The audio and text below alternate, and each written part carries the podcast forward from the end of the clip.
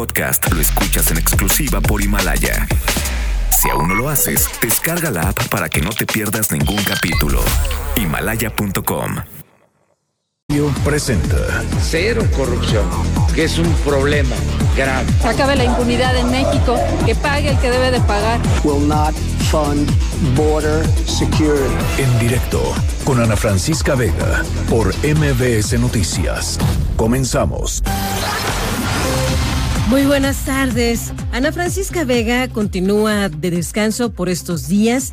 Mientras nos acompaña, tenemos una revisión de una agenda informativa importante. Este día, el 364 del 2019, nos queda un día para poder completar todo aquello que es pendiente de acuerdo a nuestra propia lista de aspiraciones. Bueno, aquí lo hacemos junto a usted, igual bien informados, porque eso es fundamental.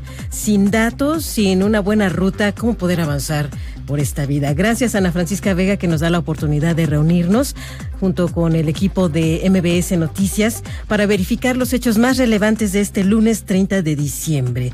Esperamos sus comunicados a través del 5543 77 1025. En directo. Lindas se ven las calles para fin de año en mi capital. Luces de lado a lado son bello adorno de mi ciudad. Cientos de ventanas. Y está la romería a todo lo que da en mercados, supermercados, tiendas de autoservicio. La gente, las familias, por supuesto, que tienen la buena voluntad de, aunque los bolsillos ya están un poquito menguados por la Navidad, pues tratar de tener una cena de fin de año como merece el papá, la mamá, los hijos, los abuelos, los tíos, los amigos. Es bien importante esta cita, la del 31 de diciembre, y qué gusto nos da que el chef Luis Aranda, bien conocido por todos ustedes, nos regale unos minutitos para hacer que esa cena sea muy distinta. Chef Aranda, ¿cómo está usted? Bienvenido. Sí, buenas tardes, un saludo a todo tu auditorio, un placer estar aquí compartiendo estos eh, tips para la cena de Nochevieja que siempre es tan importante compartir con toda la familia. ¿Por qué, chef? Esta cena de fin de año, ¿qué representa y cuál es la importancia de la comida que se pone en la mesa? Pues mira, eh, ancestralmente festejamos la noche vieja, el año nuevo, porque lo que estamos esperando es que el próximo año nos vaya bien a todos. Entonces es un festejo donde despedimos este año que la mayoría eh, muchas veces sentimos que no nos trató precisamente muy bien. Entonces tenemos el anhelo de que nos vaya muy bien el próximo año y hay muchas tradiciones que nos llevan a pensar que nos va a ir mejor, por ejemplo, si hablamos de abundancia. Y para eso, pues qué mejor que una ensalada de lentejas, porque son tan pequeñas que con un pequeño, eh, con una pequeña cucharada tenemos muchas lentejas. Entonces eso creemos que nos va a dar abundancia, es muy bueno tener esa ilusión.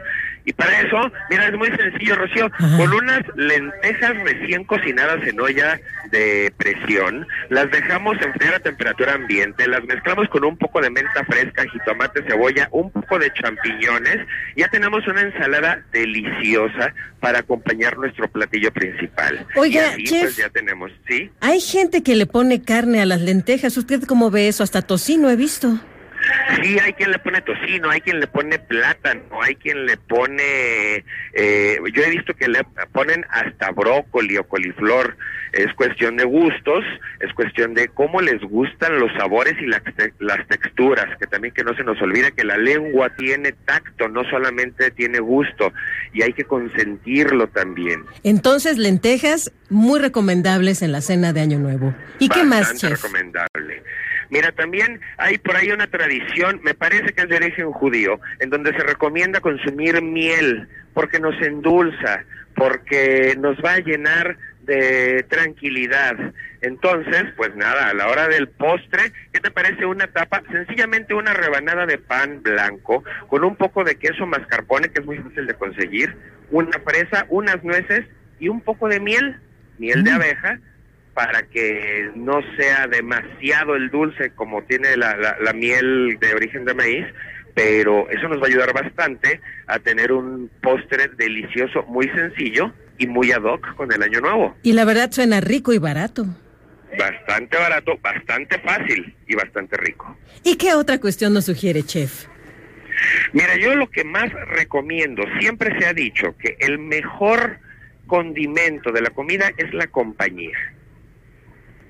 Compartir con tu familia, no importa qué platillo sea, el chiste es compartirlo. A mí me gusta mucho no servir al plato, no que cada quien tenga su plato y listo. Me gusta poner al centro todo y que cada quien se vaya sirviendo, porque también de esa manera estás compartiendo. Te sirves de la misma fuente, cada quien se sirve en la cantidad que quiere.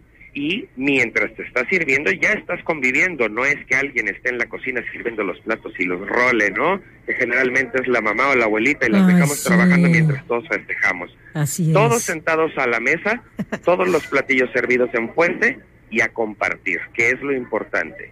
Oiga, pensando en el grueso de la familia mexicana, ¿cuál es el platillo reina del fin de año?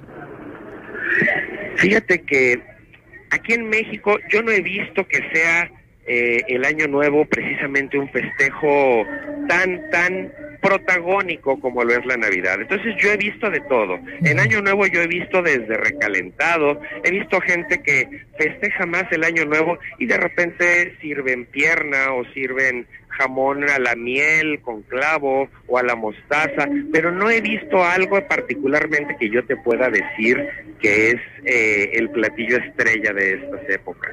Entonces Oiga. yo más bien, sí. Los pescados también están muy presentes en el platillo o en el paladar del mexicano, ¿no? Claro, el bacalao sobre todo. Es Qué caro bueno. ese, ¿no? Mira, eh, últimamente, pues la situación no se ha prestado como para que tengamos un bacalao noruego precisamente con denominación de origen. Y es muy común que encontremos eh, guachinango salado, que encontremos otro tipo de pescados que, que salan y los dejan al sol y hacen las veces del bacalao.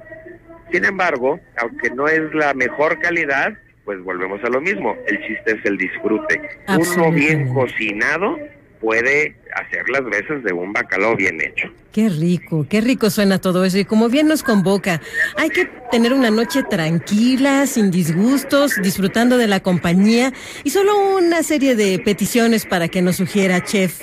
Al respecto de la bebida, ¿qué no puede faltar? ¿Qué es sencillo? ¿Qué es accesible? ¿Qué es nutritivo? ¿Qué es barato y rico?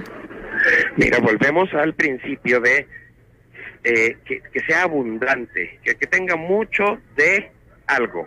Y entonces nos remitimos al espumoso, porque tiene muchas burbujitas. Entonces las burbujas son muy alegres, nos dan mucha alegría, nos, nos, nos incitan a, a festejar. Entonces un buen vino espumoso que hay de muchos precios, hay para todos los bolsillos, incluso hay quien acostumbra sidra, eh, pues es bastante adecuado, ¿eh? Mm, un buen, espum- espumoso. un buen espumoso, frío. Bien, muy bien. ¿Y para los niños qué les damos? Pues mira, para los niños podemos servir, ¿qué te parece? Un poco de eh, refresco de manzana rebajado con eh, agua mineralizada, agua gasificada, para que no esté tan dulce, para que tenga un poquito de sabor, para que tenga igual mucha espuma, pero servírselos, muy importante, servírselos en las mismas copas que a los adultos, para que no se sientan excluidos, Claro, claro. para que sientan que son parte de la celebración. Si no es indiscreción, chef, ¿usted Dime, con dime. qué platillo va a sorprender a su familia?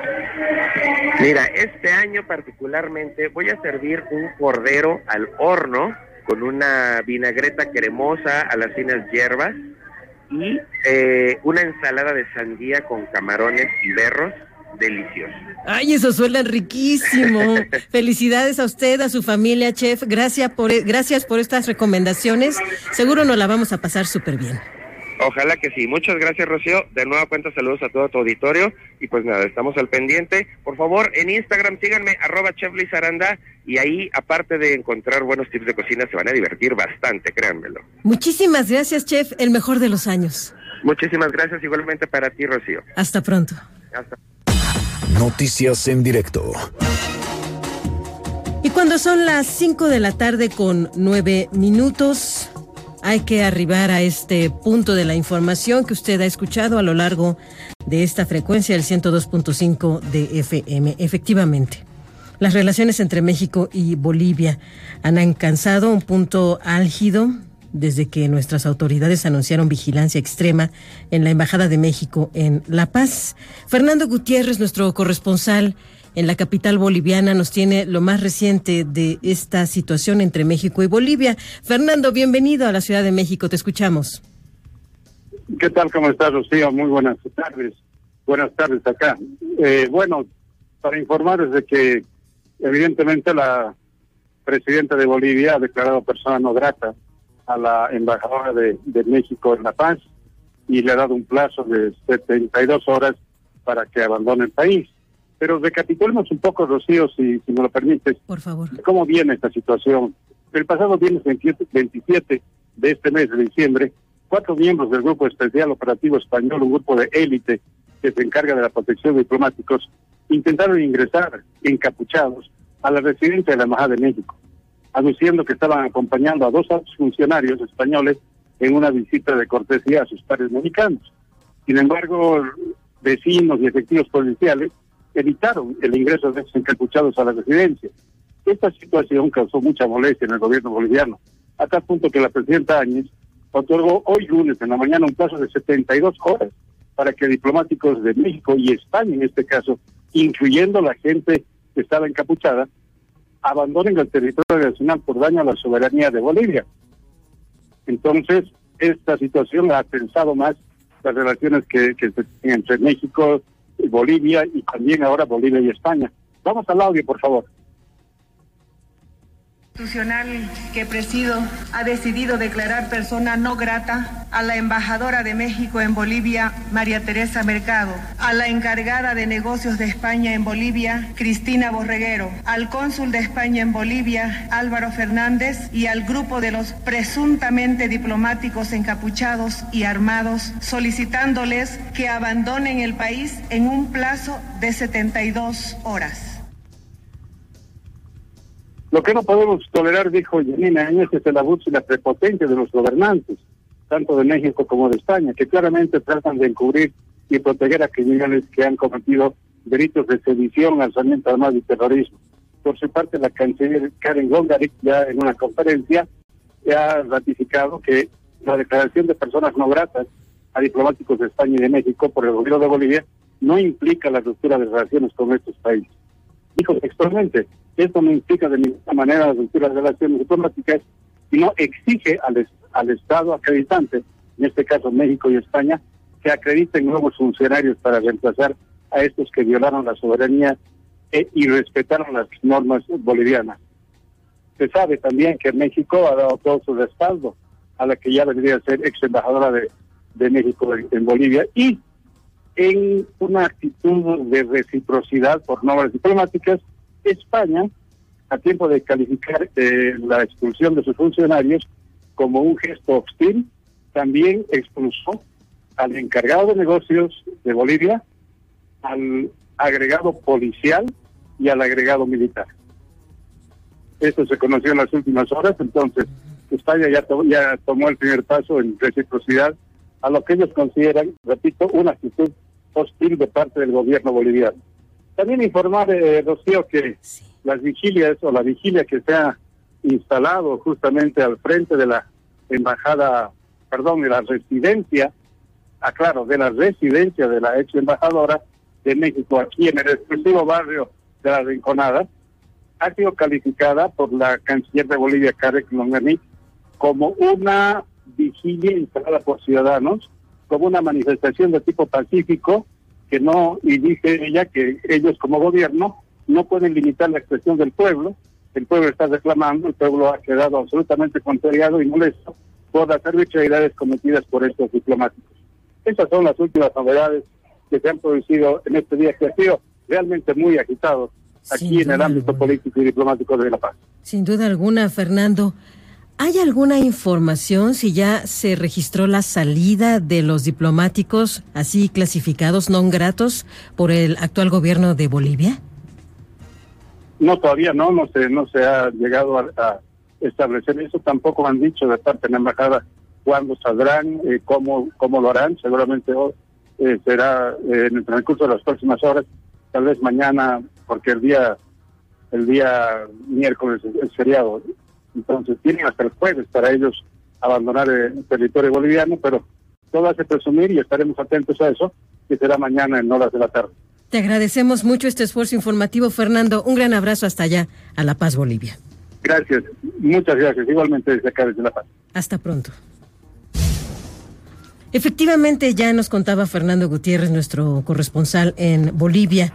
El gobierno español declaró persona non grata a tres funcionarios de la Embajada de Bolivia en Madrid y de igual forma les dio el ultimátum de abandonar la nación ibérica en 72 horas. ¿Qué ha pasado en México? Tenemos el reporte con Oscar Palacios. ¿Cómo estás, Oscar? Muy buenas tardes. ¿Qué tal, Rocío? Buenas tardes. Así es, pues justo la Secretaría de Relaciones Exteriores instruyó a la embajadora de México en Bolivia, María Teresa Mercado, que regrese a nuestro país, esto a fin de salvaguardar, resguardar su seguridad e integridad. Luego de que se declarara persona non grata a la embajadora Mercado, el gobierno de México tomó de inmediato nota de la situación y decidió dejar a Ana Luisa Vallejo a cargo de la embajada en Bolivia.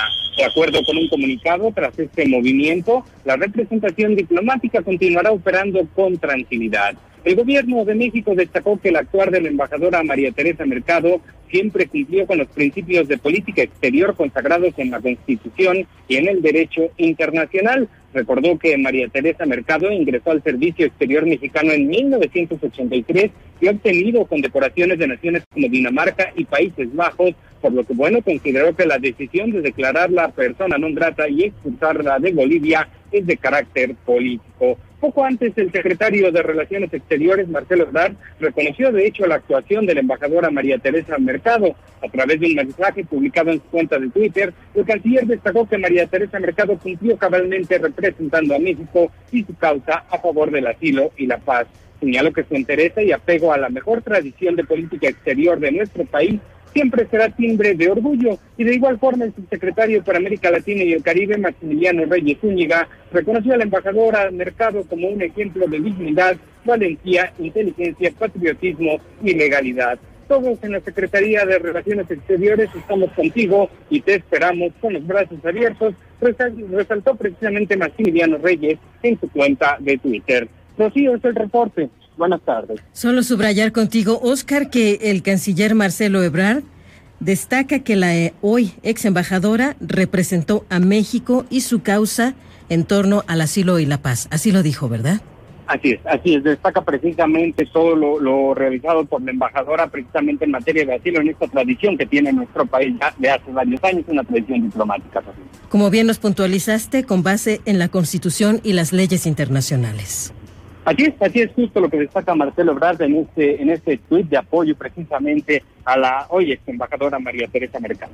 Oscar Palacios, muchas gracias. Hasta luego, Rocío, buenas tardes. Que te vaya muy bien. Y bien, está en un momento dado como responsable de los asuntos de política interior, mientras el presidente Andrés Manuel López Obrador también pendiente de los hechos de la nación, pero por ahora en un periodo de descanso en su finca en Palenque, Chiapas. Se trata de la secretaria de Gobernación, Olga Sánchez Cordero, que por supuesto habló de este y otros temas. Nora Bucio, ¿cómo estás? Bienvenida. Rocío, te saludo con gusto y de la misma forma al auditorio. Como bien lo comentas, el gobierno de México no romperá relaciones con su par de Bolivia, a pesar de la tensa situación que se registra después de declarar persona no grata a la embajadora María Teresa Mercado, quien recibió un plazo no mayor a 72 horas para abandonar el país. Olga Sánchez Cordero, secretaria de Gobernación, y quien se encuentra al frente del país mientras el presidente Andrés Manuel López Obrador está de vacaciones, subrayó que la tensión entre ambas naciones no motivará que México cierre su sede consular en La Paz y aseguró que el encabezado por Yanín Añez es considerado un gobierno de facto. Escuchemos a Olga Sánchez Cordero. Nosotros no, hasta ahorita la Secretaría de Relaciones Exteriores, hasta donde yo tengo conocimiento, no tiene la intención de romper relaciones diplomáticas con Bolivia y va a continuar su embajada en Bolivia. Solamente es la persona de la embajadora. Rocío, en esa misma conferencia de prensa, pero en otro tema, Olga Sánchez Cordero rechazó que los hijos o familiares de funcionarios de primer nivel que trabajan para la 4T sean juniors se aseguró que son jóvenes altamente calificados. Escuchemos nuevamente a la secretaria de Gobernación, Olga Sánchez Cordero.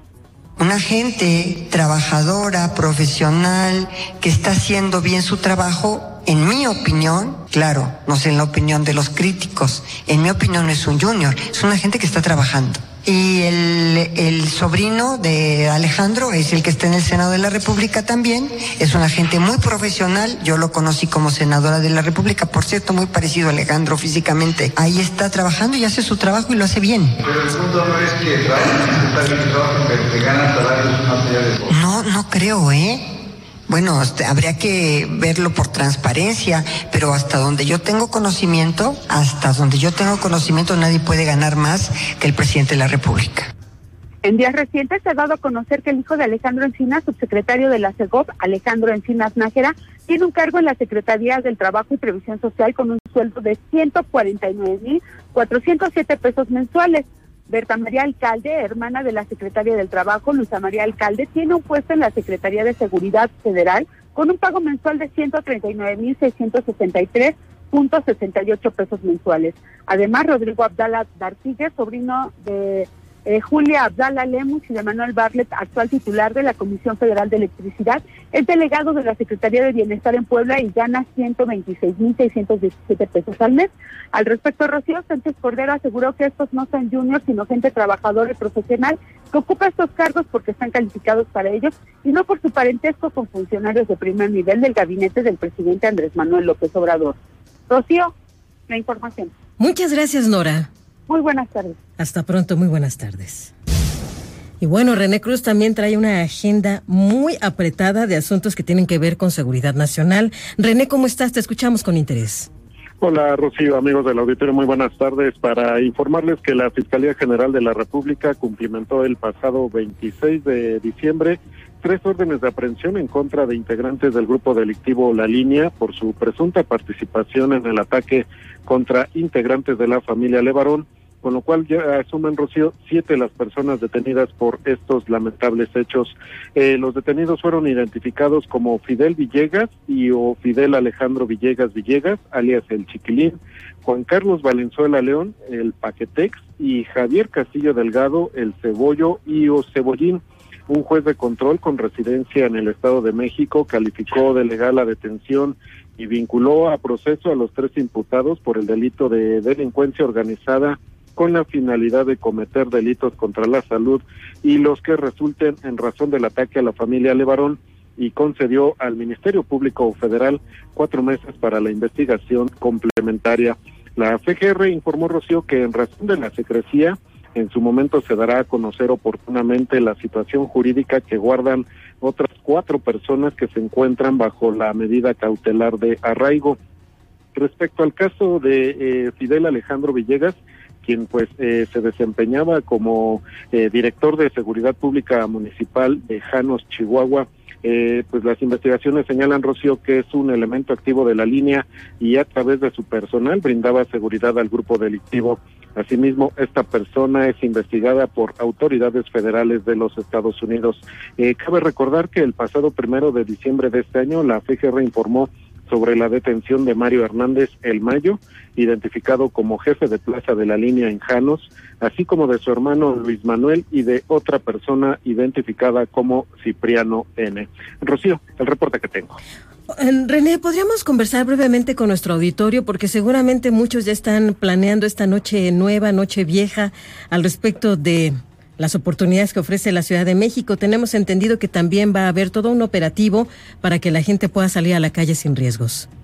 Así es, eh, Rocío, eh, debido precisamente a estos preparativos y a estas actividades que se van a realizar eh, pues prácticamente el día de mañana eh, con motivo pues de la conmemoración o el festejo por el fin de año y para recibir el año 2020 pues ya se tiene planeada una serie de dispositivos precisamente para evitar eh, pues congestionamientos y pérdida de tiempo en los traslados.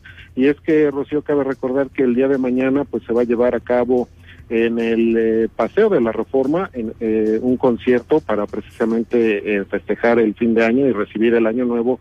este concierto pues se va a llevar en la Glorieta de La Palma y pues por este motivo, Rocío, pues ya se encuentra eh, cerrada la circulación en carriles centrales de esta importante arteria en el tramo que comprende de el Ángel de la Independencia a la Glorieta de La Palma y es que en este último punto, en la ahí en La Palma se instaló ya un escenario en donde pues van a estar amenizando grupos musicales el fin de año y por este motivo, eh, Rocío, las autoridades están eh, recomendando a los automovilistas usar eh, alternativas viales como Circuito Interior, Lieja, Avenida Chapultepec, Insurgente Sullivan y Antonio Caso.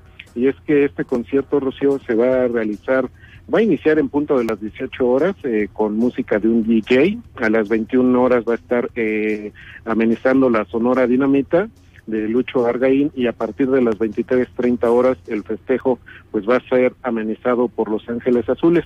Del mismo modo, Rocio, pues hay que mencionar que a la par de este de este festejo, de este concierto de fin de año, pues también en algunos eh, lugares comerciales se lleva a cabo venta de productos, de comida, precisamente para eh, festejar este fin de año. Y pues por este motivo pues también se recomienda tomar previsiones en, en mercados en la zona centro como es eh, la zona de Tepito, Jamaica, Hidalgo, la Lagunilla y San Cosme y por este motivo pues también eh, se está sugiriendo eh, pues tomar sus previsiones para evitar contratiempos y en el caso de los automovilistas pues también usar alternativas como insurgentes, circuito interior, eh, viaducto Miguel Alemán y viaducto Río Pedac y pues también en este sentido pues eh, la recomendación Rocío de las autoridades de no eh, pues ingerir bebidas alcohólicas en la vía pública, respetar límites de velocidad para evitar cualquier eh, percance, ya sea automovilístico, y que pudiera poner en riesgo tanto a peatones como a automovilistas, y sobre todo, pues también evitar, eh, pues en la medida de lo posible, eh, llevar eh, objetos punzocortantes que pudieran lesionar a las personas. Rocío, pues esto es parte de lo que pues espera para el día de mañana con motivo del fin de año. René Cruz, muchas gracias. Seguimos pendientes. Te lo agradecemos. Y de hecho, cabe destacar que hoy por la mañana, en un planteamiento ante medios de comunicación, uno de los representantes de la familia Levarón, Adrián, confirmó que todavía siguen en negociación, en análisis de cómo y cuándo se daría esta reunión con el presidente Andrés Manuel López Obrador y los Lanford y los Levarón.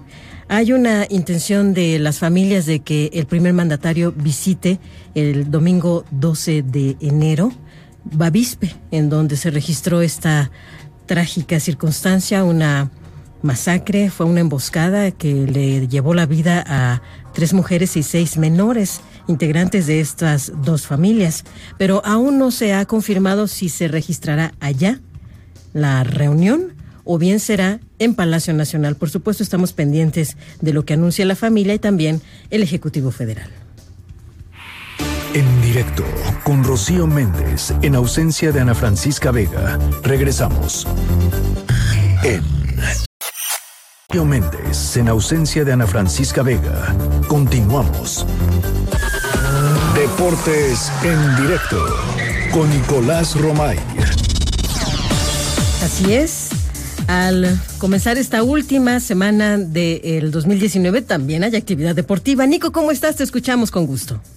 ¿Cómo estás? Me da muchísimo gusto saludarte a ti y a toda la audiencia que nos acompaña. Pues tenemos campeón del fútbol mexicano, sí, Rayados de Monterrey, contra todo pronóstico, si lo queremos ver desde la tónica de los primeros 45 minutos. El América fue muy superior en la final de vuelta, sobre todo en el primer tiempo, dominó, se puso 2 por 0 al frente del marcador, jugó mejor que Monterrey y apelando a esto, pues Monterrey que venía cantado después de haber jugado el Mundial de Clubes, pues todo parecía indicar que el América solamente tenía que manejar el partido. Sin embargo, no fue así. Rayados puso lo que se tiene que poner en una final, que aparte tenían todo en contra, porque el estadio Azteca, 80 mil personas eh, a favor del América y prácticamente Rayados solo en el Coloso de Santa Úrsula, pero bueno, con carácter, con orgullo y sabiendo estar, logran conseguir el, eh, título, mandando el partido a tiempo extra, después a penales y en penales eh, nada puede hacer el América. Falla Nico Castillo, que es incomprensible, incluso es inadmisible que Nicolás Castillo, jugando solamente eh, un par de partidos como titular este torneo porque estuvo lesionado, sea el que tira el primer penal cuando había hombres en mejor momento.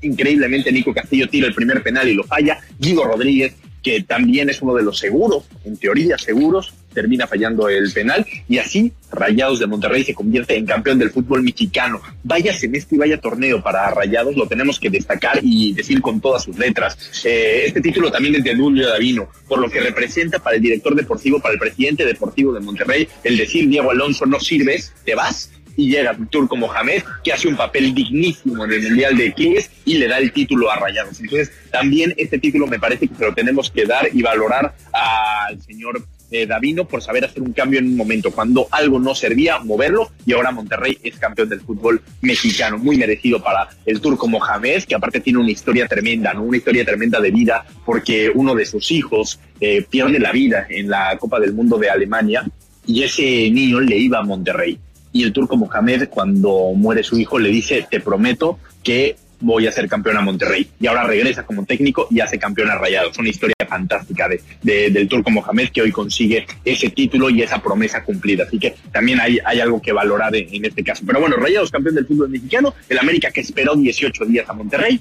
termina perdiendo el título subcampeón del fútbol mexicano. Un fuerte abrazo, saludos. Igualmente, Nico, que te vaya muy bien. En directo con Rocío Méndez en ausencia de Ana Francisca Vega. Regresamos. Ya no alcancé a escuchar mi programa favorito. Con Rocío Méndez en ausencia de Ana Francisca Vega. Continuamos. Cuando son las 5 de la tarde con 52 minutos, acompáñanos al Estado de México. Ya están tomando acciones ante posibles altos niveles de contaminación. Juan Gabriel González, ¿cómo estás? Bienvenido. ¿Qué tal, Rocío? Buenas tardes a ti al auditorio. Efectivamente, debido a la mala calidad del aire en los valles de México y Toluca y la inevitable quema de pirotecnia para recibir el año nuevo, Estado de México no descarta activar una contingencia ambiental en las siguientes horas, misma que se extendería por el resto de la semana y con lo cual habría restricciones para actividades al aire libre y también impedimentos para la circulación vehicular. Según los pronósticos de las autoridades mexiquenses, el primer día del 2020 se detonaría la contingencia atmosférica y con ello los autos oficiales, así como los vehículos con terminación 1 y 2, de igual forma eh, bueno, estos van a tener que dejar de circular. De igual forma, se suspenderían algunas actividades de la industria, especialmente las que tienen que ver con la combustión, como la producción de ladrillo, cerámica y acero. El sistema de monitoreo ambiental del Estado de México recomienda a la ciudadanía no quemar fuegos artificiales, tampoco llantas, leña ni carbón. Cabe mencionar, Rocío, que los días 25 y 26 de diciembre, es decir, la semana pasada, se decretó una contingencia ambiental de dos días en el Valle de Toluca derivado a esta mala calidad del aire producida principalmente, dijo el sistema, por la quema de pirotecnia, las bajas temperaturas y la ausencia de viento. En los últimos cuatro días la calidad del aire ha sido considerada entre mala y muy mala en la zona del Valle de Toluca y hay que asumarle esto que ayer hubo un incendio de altas proporciones de una fábrica que reciclaba plásticos y esto ha detonado también todavía más en la pésima calidad del aire en el Valle de Toluca, así que pues las uh, recomendaciones, la advertencia de posible contingencia en las próximas horas en esta zona del Estado de México. Rocío, el reporte que tengo. Juan Gabriel González, muchas gracias. Buenas tardes. Buenas tardes. En directo. Y con estos fríos, ¿cómo va el sistema respiratorio y la salud de la ciudadanía? Ernestina Álvarez, muy buenas tardes. Rocío, buenas tardes para ti, para los amigos del auditorio. Pues en lo que va de la actual temporada de invierno, la Secretaría de Salud ha identificado 14.600 casos probables de influenza, de los cuales ha confirmado 995 y se han registrado ya pues 40 muertes asociadas a esta enfermedad. En el 98% de los decesos se trató de personas que no se vacunaron a pesar de padecer hipertensión, diabetes, obesidad, insuficiencia renal y enfermedad pulmonar obstructiva crónica. De acuerdo con el Boletín Epidemiológico Semanal de Influenza, los grupos de edad más afectados son los menores de edad de 1 a 14 años y los adultos de 55 años en adelante. Las entidades con mayor incidencia de influenza son Yucatán, Quintana Roo, Colima, Tlaxcala, Nayarit e Hidalgo. La actual temporada de influenza mantiene un predominio de las cepas AH3N2, AH1N1 y la tipo B. El 56% de los casos que se han registrado de influenza son de mujeres y en la última semana los contagios incrementaron un 14.8%. Por ello, la Secretaría de Salud recordó que la vacuna de la influenza es gratuita y se la deben aplicar los niños de hasta 5 años de edad, adultos mayores, las mujeres embarazadas en cualquier etapa de gestación y quienes padezcan enfermedades crónico-degenerativas. Rocío, hasta aquí el reporte. Muchas gracias, Ernestina. Buenas tardes. Buenas tardes. En directo.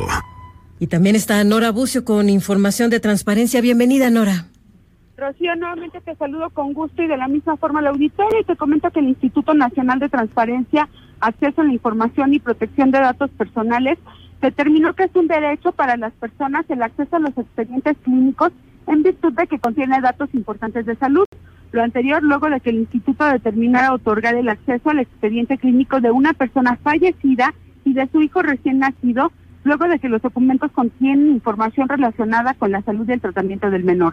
Una persona en calidad de representante legal de su nieto recién nacido solicitó a un hospital privado el acceso al expediente clínico de su hija que falleció en el parto y al de su nieto recién nacido.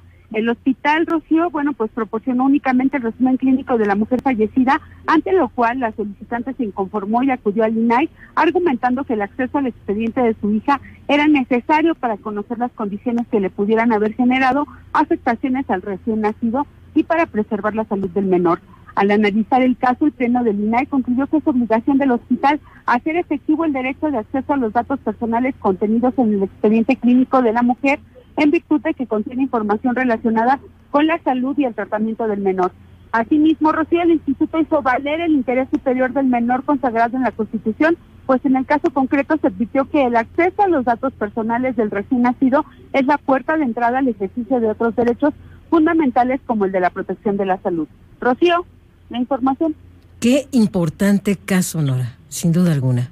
Pues es un parteaguas, Rocío. Después de esto no habrá quien tenga la posibilidad de negar el acceso a un expediente, sobre todo tratándose de un derecho universal como el de la salud.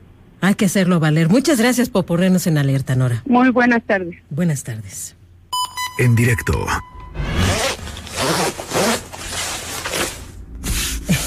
bueno, sí, alguien se está colocando en carácter. Es una historia de una mujer quien protagoniza el momento sonoro de En directo el día de hoy. A principios de este 2019 estaba programado que ella fuera parte de un proyecto muy importante junto con otra persona y al final de cuentas, aparentemente un conflicto con el vestuario, porque su labor es tan específica que necesita colocarse un traje especial.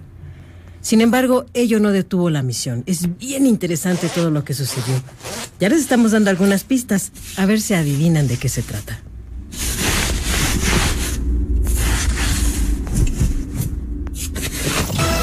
En directo con Rocío Méndez, en ausencia de Ana Francisca Vega. Regresamos. H M B S 102.5 Estudios y oficinas en Mariano Escobedo 532, Ciudad de México. 180 mil watts de potencia en frecuencia modulada, 24 horas al día. MBS 102.5. Estamos contigo. Una voz con transparencia. Una voz objetiva. Una voz plural. Una voz plural. Esto es En Directo. Con Ana Francisca Vega. En directo.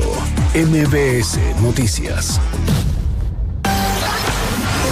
Es el último lunes del 2019. Muchas gracias por continuar interesados en la información en este espacio en directo de Ana Francisca Vega, que sigue de descanso. Pero le acompañamos Noticias MBS, todo su equipo informativo y Rocío Méndez en este micrófono.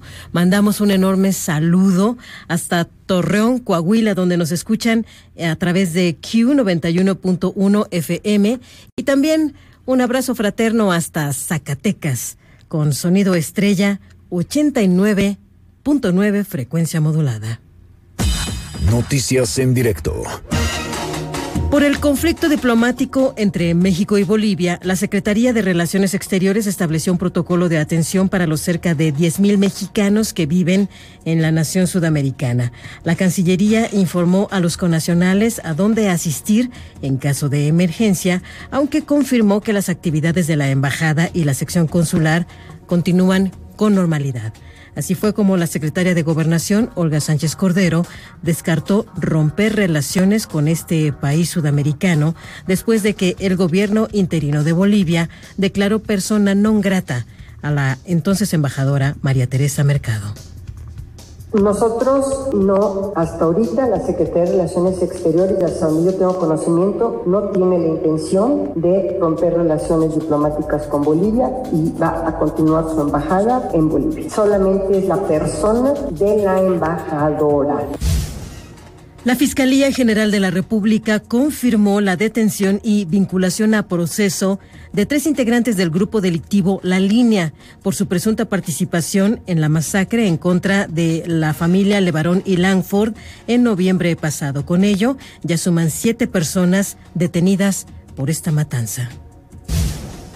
No hay mexicanos entre las víctimas del tiroteo de ayer domingo en una iglesia de Texas en los Estados Unidos, en donde fallecieron dos personas.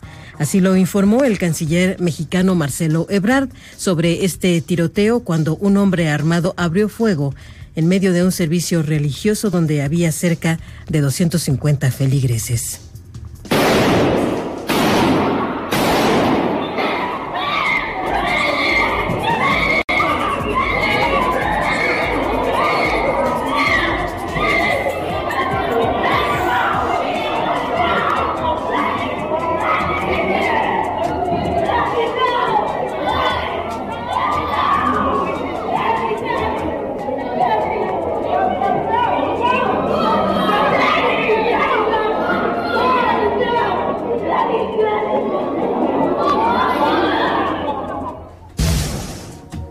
No se logró la meta de recaudación que se planteó en enero a noviembre de este 2019.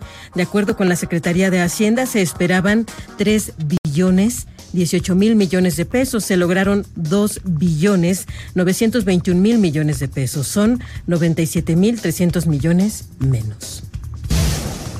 Y en 24 horas arranca la celebración organizada por el gobierno de la Ciudad de México para recibir al año nuevo, al 2020.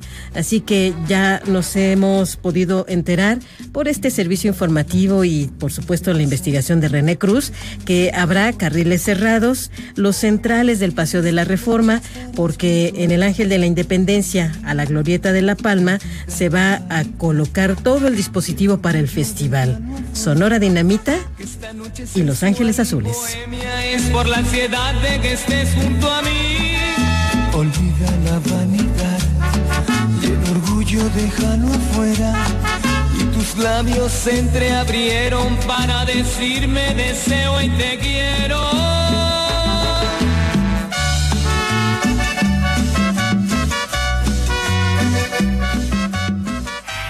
En directo con Rocío Méndez en ausencia de Ana Francisca Vega. Regresamos.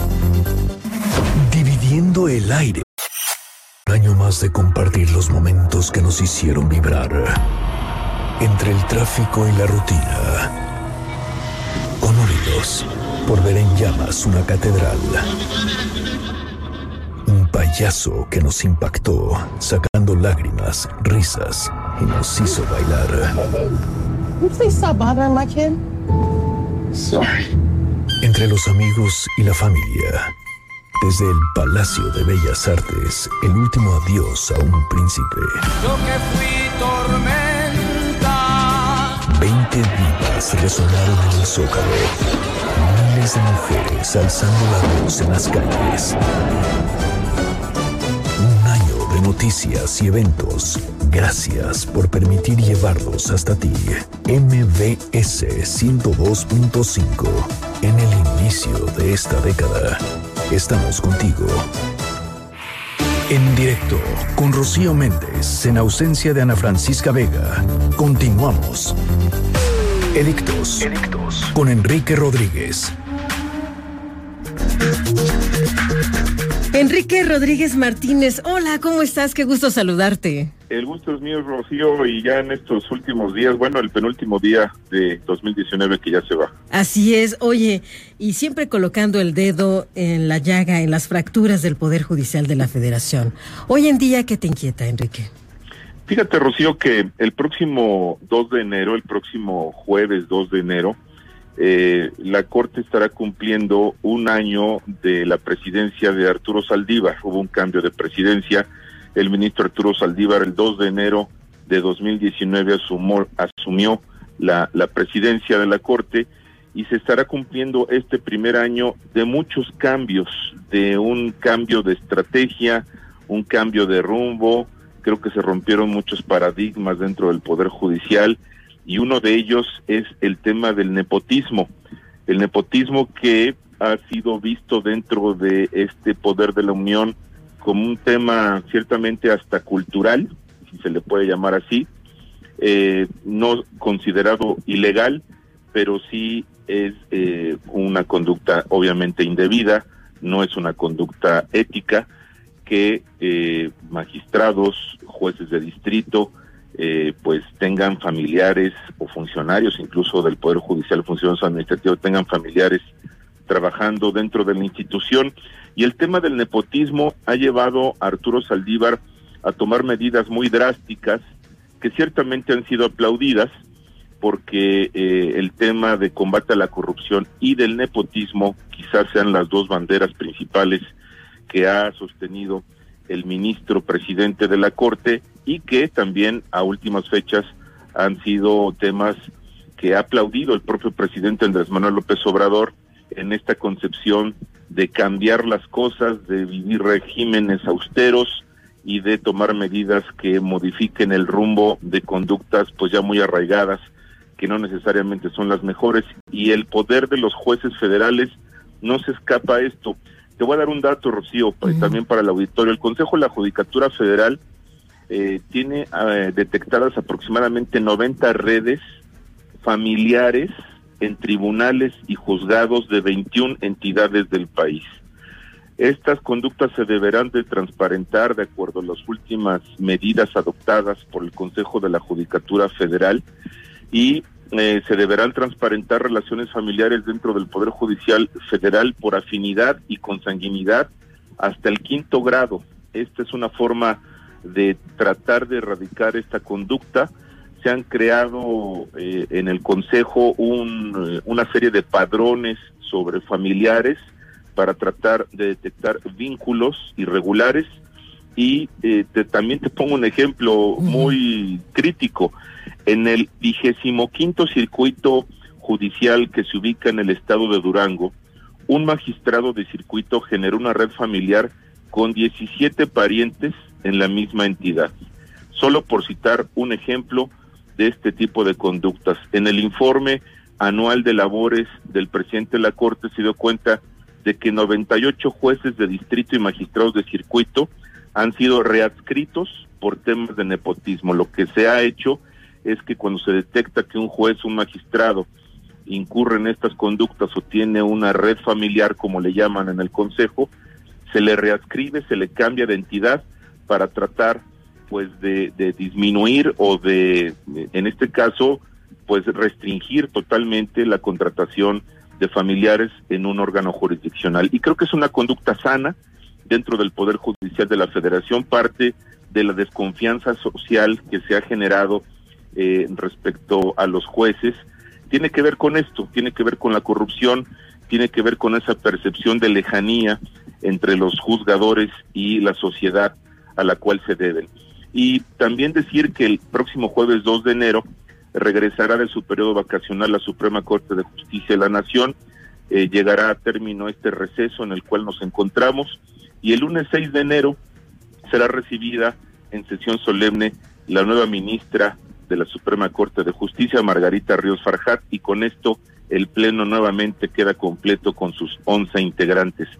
Este panorama temático sobre el nepotismo me parece muy interesante, Rocío, porque se han tomado medidas eh, inéditas. Nunca antes había ah, habido un, a un autocrítico, un reconocimiento interno tan severo de este tipo de conductas y me parece sinceramente que esto abona en la credibilidad del Poder Judicial y en mejorar su percepción social que no es muy buena en estos momentos. Nos la deben, Enrique. Y sabes, eh, yo quisiera rogarte también tu reflexión sobre un caso en particular que si bien no es un asunto de nepotismo interno en los propios juzgados, sí está vinculado y fue altamente criticado y ha sido criticado hasta el día de hoy por parte de la opinión pública, que es el papel del juez Felipe de Jesús Delgadillo Padierna por sus vínculos efectivamente con la diputada Dolores Padierna y por el papel que ha jugado no solo en el caso Robles, sino también en el caso de la liberación de estos presuntos responsables de la Unión Tepito. ¿Tú qué piensas de esto?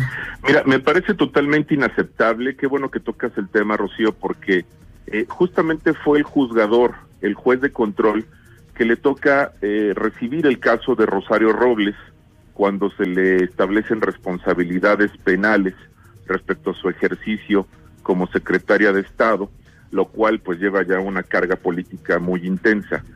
Eh, no se sabía que el juez de control que recibía el caso tenía este vínculo directo familiar con Dolores Padierna, eh, siendo el juez eh, Delgadillo Padierna su sobrino, hijo de una de sus hermanas.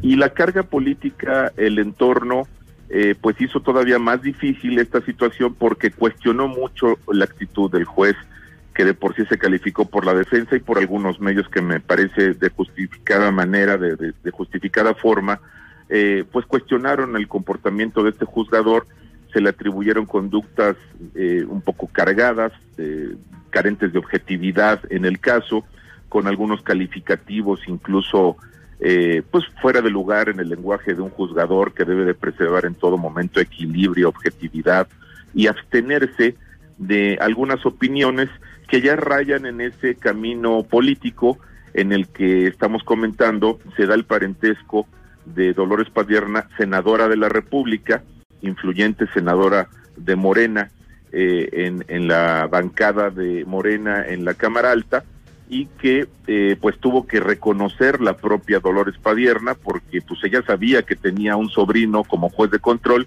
y curiosamente fue el juez que se encargó del caso de eh, su archirrival política, Rosario Robles.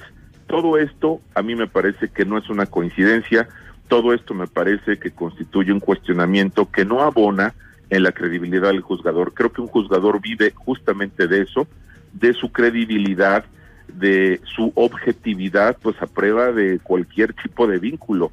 Y aquí vimos exactamente lo contrario. Entonces, el juzgador, si bien no le dicta sentencia a Rosario Robles, pues sí determinó una prisión preventiva oficiosa sumamente cuestionada, que es la decisión que tiene Rosario Robles en estas fechas todavía privada de su libertad. Y también su papel en un operativo que observamos e incluso muchos celebraron porque podría significar bajar un poco la violencia y el riesgo de lo que implica esta posible agrupación delictiva denominada Unión Tepito y pues todos salieron con excepción de uno, ¿no? Ah, ah, todos salieron y además con un antecedente también que tiene que ver con su tía, Rocío. Su tía fue jefa delegacional en Cuauhtémoc, con muchas vinculaciones políticas, con una red de, seguidores, de simpatizantes, eh, pues muy importante. Dolores Padilla gobernó esa demarcación y ahora eh, el cuestionamiento con este caso, pues también viene a restarle credibilidad a las decisiones de su sobrino, juez de control, Delgadillo Padierna. Regresando a la agenda que nos traían, y ya es nuestra última inquietud para que podas, podamos dejarte libre un ratito esta tarde noche, Enrique. Mira, nos recuerda Daniel Guerra cómo hace nueve horas el propio Arturo Saldívar agradeció muestras de apoyo durante el 2019 a través de sus redes sociales y comentó, transformar una institución no es fácil, la solidaridad es invaluable, tenemos ya un mejor poder judicial de la federación y vamos por más en el 2020 con hechos y no discursos, se demuestra el cambio. Sí, me parece a mí, el, el ministro Saldívar suele ser muy proactivo en sus redes sociales, es un presidente de la Corte que rompió el molde tradicionalista. Es un eh, togado que le gusta mucho la actividad en sus redes sociales, opinar sobre diversos temas. Incluso a mí me parece que de repente se mete en innecesarias zonas de riesgo por opinar de más en algunos temas. Y bueno, luego se revierte esto, digamos, con algunos grupos que operan las redes sociales, pues también para convertir trending topics y, y hacer hashtags no necesariamente positivos, sino a veces muy negativos.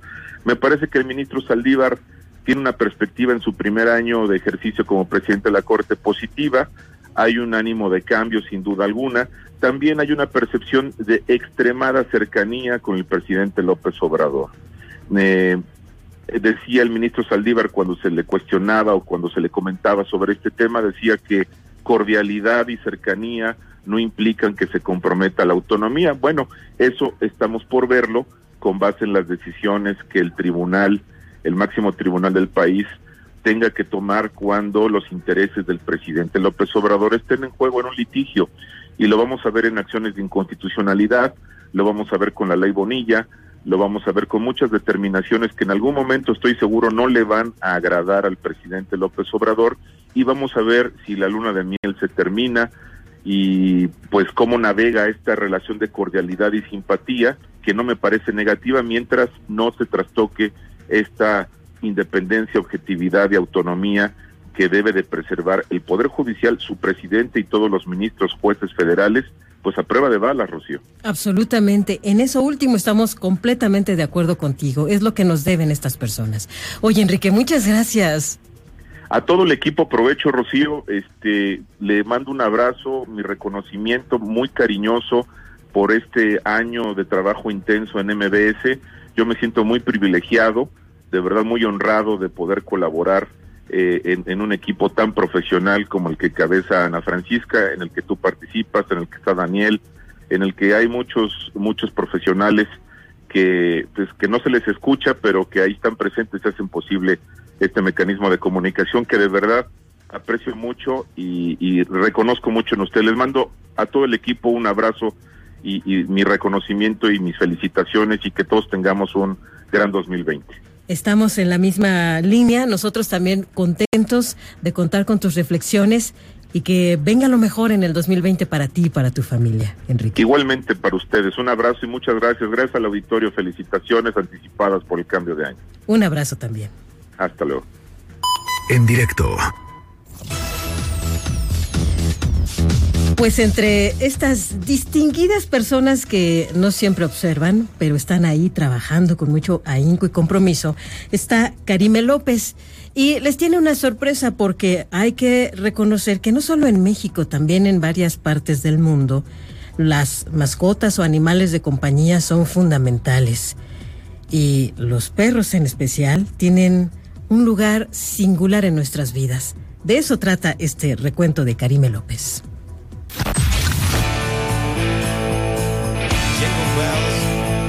Ya sabemos que diciembre es el mes ideal para analizar lo que pasó en 12 meses y presentar los tradicionales recuentos de fin de año.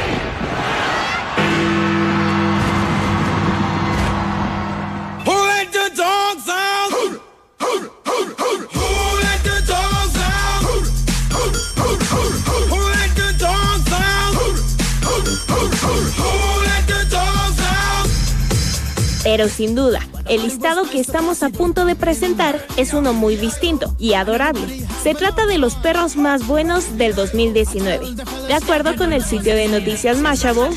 Y sí, hay una de México. Oso, o literalmente salva vidas. Fue abandonado después de ser diagnosticado con trastorno obsesivo compulsivo. Su destino cambió cuando una universidad en Australia lo adoptó y lo entrenaron para encontrar koalas. Este año jugó un papel clave. Buscó a estos animales en incendios que azotaron Australia y que arrasaron con más de un millón de hectáreas.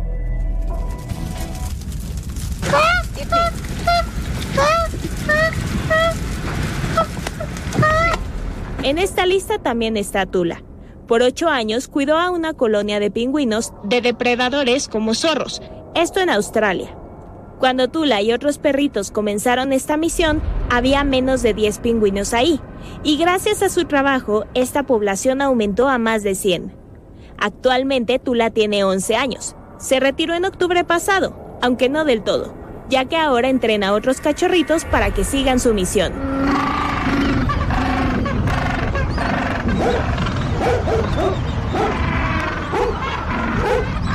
Y si pensaron haber visto todo, esperen a conocer la historia de Estela. Ella aprendió a hablar.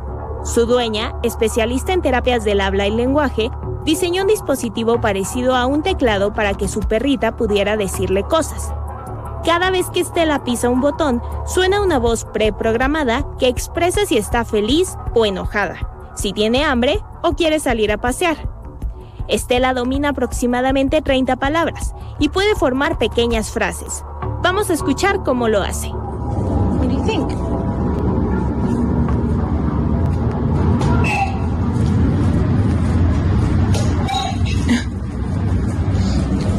Here, you can lay in your bed.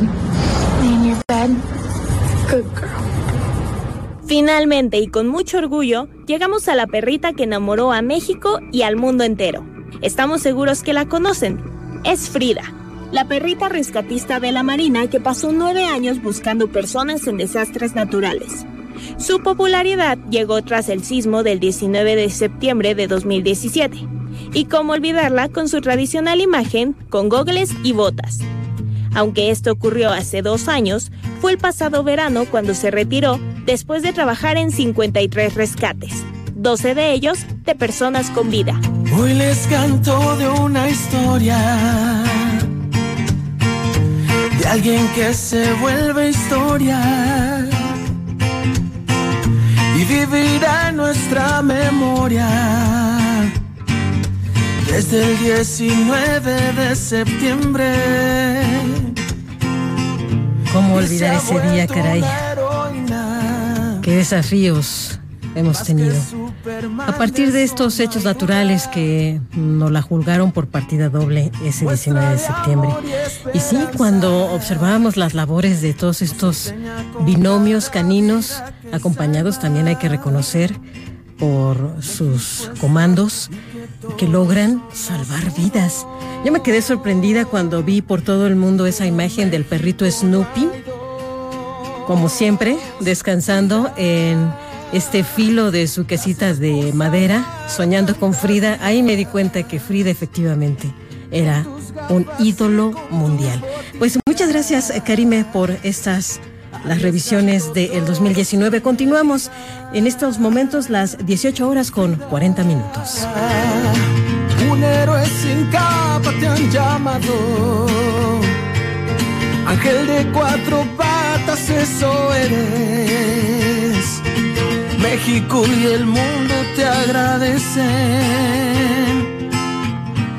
México está de pie. En directo con Rocío Méndez en ausencia de Ana Francisca Vega. Regresamos. MBS 102. Con Rocío Méndez en ausencia de Ana Francisca Vega. Continuamos. Y cuando son las 18 horas con 47 minutos, le invitamos a que nos acompañe a Culiacán, Sinaloa. Hay información importante con Karina Méndez. Muy buenas tardes, Karina.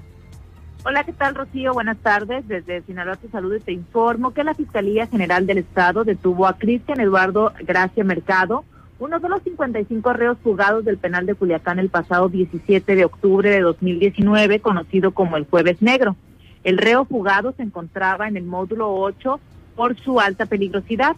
En la búsqueda, los elementos de investigación lo localizaron en la colonia Infonavit Playas de la ciudad de Mazatlán, donde realizaron la detención mediante la cumplimentación de una orden de aprehensión por el delito de secuestro agravado.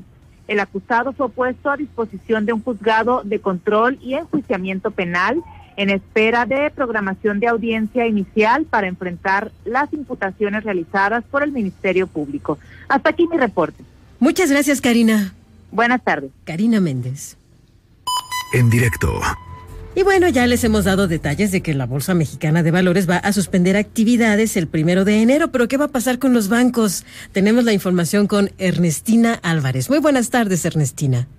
Así es, Rocío, buenas tardes. Pues el próximo miércoles primero de enero las instituciones bancarias y la Bolsa Mexicana de Valores van a suspender actividades. Esto lo dio a conocer la Asociación de Bancos de México. En un comunicado señaló que la medida se tomó en conjunto con la Comisión Nacional Bancaria y de Valores y explicó que los bancos localizados en almacenes comerciales y supermercados laborarán en sus horarios tradicionales. Indicó que en caso de que la fecha límite de un pago corresponda a un día inhábil como es este, el pago podrá efectuarse al siguiente día. También la Asociación de Bancos de México recordó a los usuarios de bancos que pueden realizar sus operaciones bancarias a través de la banca electrónica, las aplicaciones móviles o bien mediante la red de 55 mil cajeros automáticos que hay en el país. Hasta aquí el reporte. Gracias, Ernestina. Buenas tardes. Buenas tardes. En directo. Y ahora nos acercamos a las evaluaciones y balances, a ver qué tal les fue con el manejo de los dineros en la Cámara Baja. Nuestra reportera Angélica Melín nos tiene este reporte. ¿Cómo estás, Angélica? Bienvenida. Hola, Rocío, muchas gracias. Con el gusto de saludarte y también de enviar un saludo al auditorio. Así es, los eh, congresistas están haciendo revisiones eh, de fin de año y bueno, en este caso el líder parlamentario de la mayoría de la bancada del Movimiento de Regeneración Nacional, el diputado Mario Delgado, aseguró que en el recinto parlamentario se aplicaron medidas de austeridad a lo largo del 2009 con las que se pudieron generar ahorros por 140 millones de pesos que aseguró el legislador, aunque ya termina este ejercicio fiscal, pues se van a devolver a la tesorería de la federación. El diputado Delgado Carrillo aseguró que la reducción del gasto aplicó en eh, algunos otros rubros, como las gratificaciones al personal y a los diputados. En papelería también se ahorró en agua embotellada, en la compra de café, galletas y refrescos para las oficinas, también en la realización de eventos, en la compra de boletos de avión, en el pago de asesorías legislativas, en infraestructura y también en mantenimiento de bienes muebles e inmuebles, entre algunos otros rubros. Aseguró el, líder de la mayoría en San Lázaro que al terminar con los despilfarros, los lujos y los privilegios de la Cámara de Diputados, se ha contribuido a mejorar la imagen y recuperar en parte la dignidad de los congresistas. Subrayó que los 140 millones señalados de ahorro generados durante 2009, 2019 no forman parte del recorte de 20% aplicado al presupuesto de la Cámara, esto en comparación con el recurso asignado en todo el 2018. Procede el reporte. Gracias, Angélica. Hasta luego. Muy buenas tardes. En directo. Y bien, pues yo nada más les recuerdo lo que ya nos planteaba nuestra reportera Ernestina Álvarez. Ahí está el servicio a través de redes sociales y por supuesto los servicios bancarios en Internet han tenido un crecimiento en el caso de la República Mexicana de entre el 35 y el 38% en las ventas online para este año. Así destacan que México, por ejemplo, ya es el mercado con el mejor desempeño en materia a nivel global, de acuerdo a los reportes regionales. Aquí nada más, sí pedir a las autoridades que no se olviden de cuidar, de proteger a todos los clientes del servicio bancario electrónico. En directo.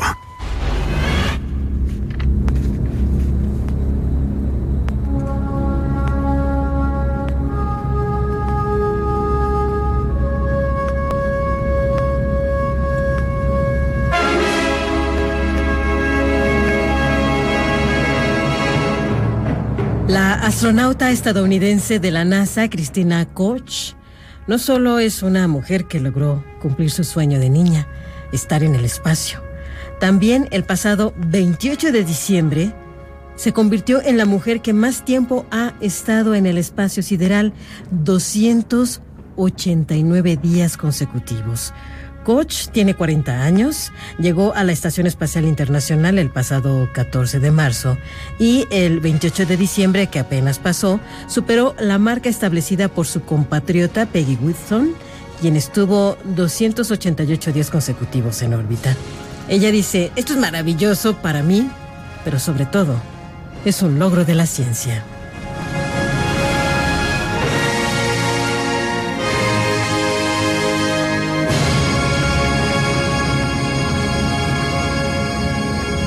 Para nosotros, la gran alegría del día es haber estado junto con ustedes. Muchísimas gracias. Les invitamos a que no se pierdan, quédense en sintonía con el 102.5 de frecuencia modulada. Muy buenas noches. MBS Radio presentó en directo, en directo, con Ana Francisca Vega, por MBS Noticias. Mi propósito es no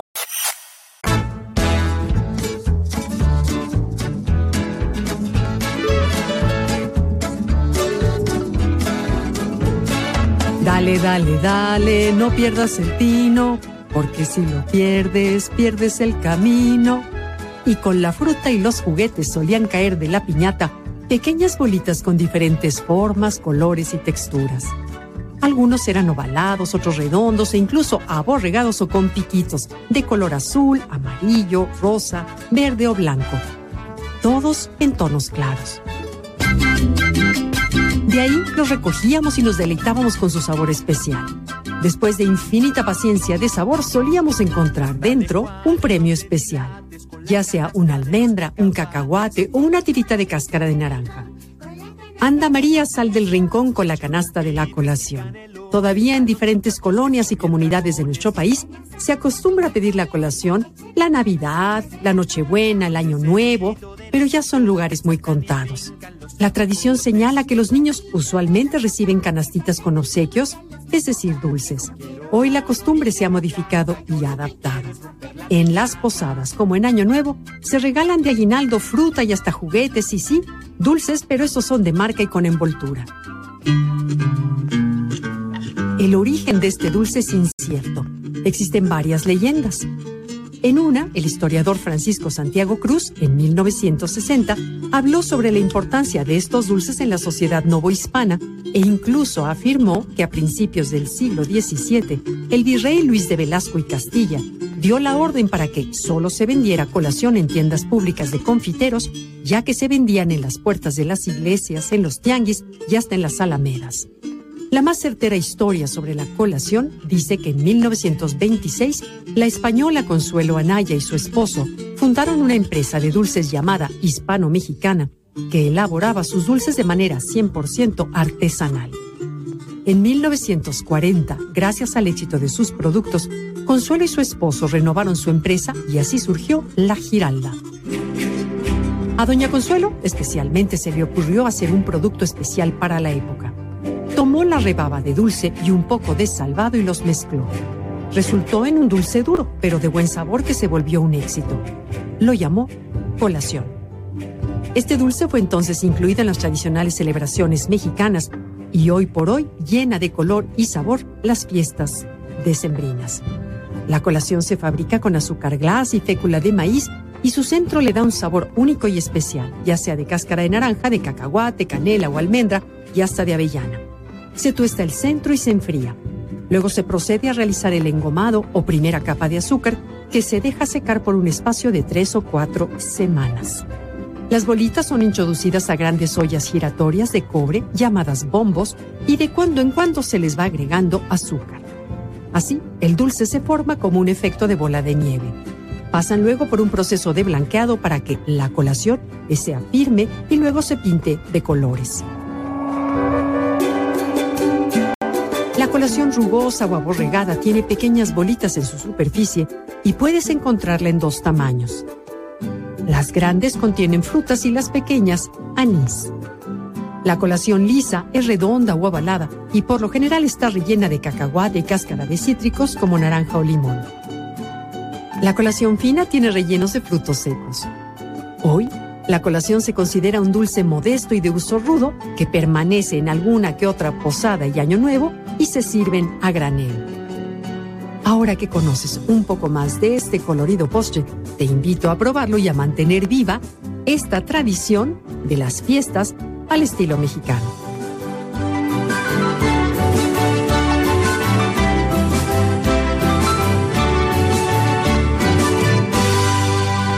Liverpool es parte de mi vida. Presentó. Mejor, mejor. Con.